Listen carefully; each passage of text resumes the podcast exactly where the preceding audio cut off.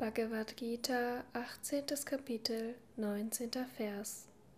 In der Wissenschaft von den Gunas, der Sankhya-Philosophie, wird erklärt, dass Wissen, Handlung und Handelnder nur von dreifacher Art sind, gemäß der Unterscheidung durch die Gunas.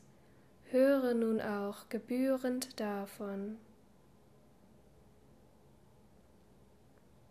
Kommentar Swami Shivananda Die drei Eigenschaften beherrschen die ganze Schöpfung mit ihrem besonderen Wesen und bringen sie vollständig unter ihre Kontrolle. Das Wesen der Handlung, der Handelnde und sein Wissen sind von drei Arten, je nach der vorherrschenden Guna. Wenn alle drei Sattvik sind, dann bindet die Handlung den Menschen nicht. Karta, der Ausführende der Handlungen.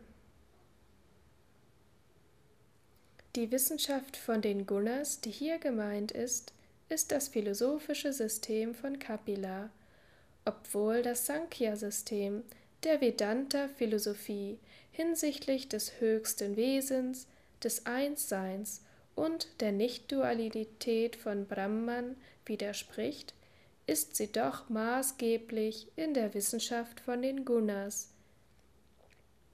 Ich werde Wissen, Handlung, den Ausführenden und auch ihre Unterschiedlichkeiten, die von verschiedenen Gunas verursacht werden, wissenschaftlich und verstandesmäßig beschreiben.